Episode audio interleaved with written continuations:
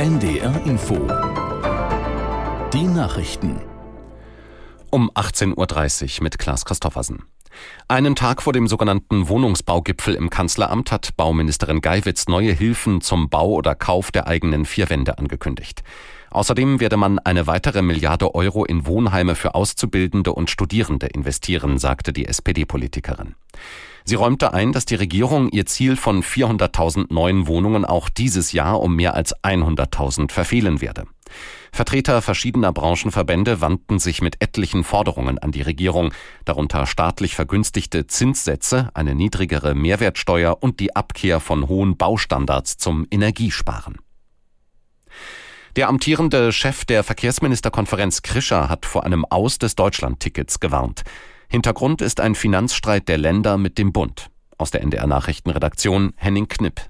Der Ressortchef in Nordrhein-Westfalen sagte, wenn für die weitere Finanzierung nicht sehr zeitnah eine Lösung gefunden werde, dann sei das erfolgreiche Ticketmodell ganz schnell wieder Geschichte. Bund und Länder geben für das Deutschlandticket bis 2025 jeweils 1,5 Milliarden Euro. In diesem Jahr werden auch mögliche Mehrkosten zwischen beiden Seiten geteilt. Ab dem kommenden Jahr ist jedoch offen, wer dafür aufkommt. Krischer sagte, eine alleinige Kostenübernahme lehnten die Länder ab. Auch eine Preiserhöhung oder eine Verringerung des Angebots seien keine eine Lösung. Krischer kündigte für Donnerstag eine digitale Sondersitzung der Verkehrsminister an.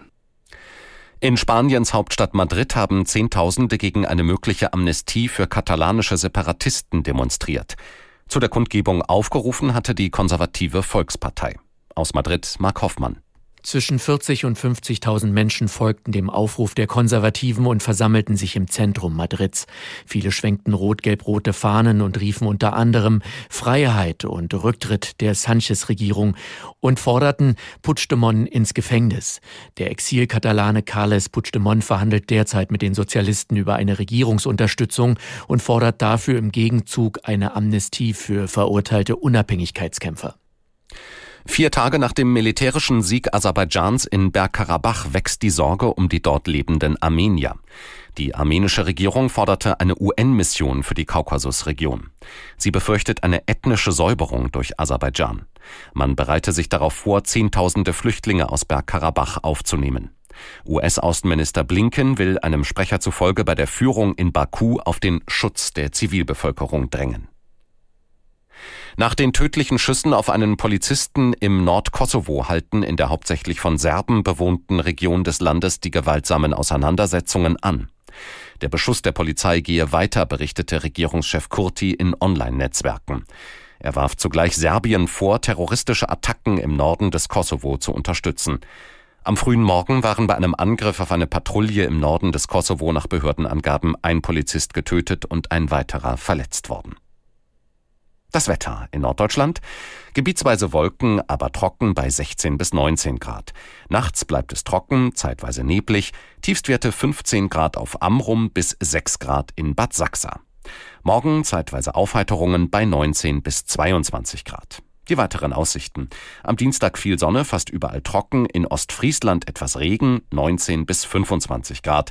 Und am Mittwoch meist trocken, im Norden einzelne Schauer, 19 bis 26 Grad. Das waren die Nachrichten. NDR Info. Themen des Tages. Die Themen dieses Tages zusammengefasst in 25 Minuten. Wohnungsnot. Berlin verspricht Anreize für die Baubranche. Migrationsdebatte. Mehr Kontrollen an der Grenze zu Polen und Tschechien.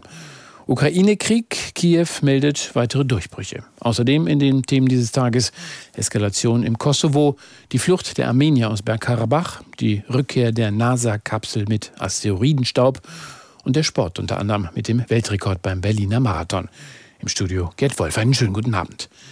Die Zahlen der Baugenehmigungen eingebrochen. Baupreise gehen weiter hoch, Zinsen steigen auch. 400.000 neue Wohnungen hatte der Kanzler im Wahlkampf versprochen aber daraus wird wieder nichts. Morgen will die Regierung beim Wohnbaugipfel umsteuern und bereits heute wurde klar,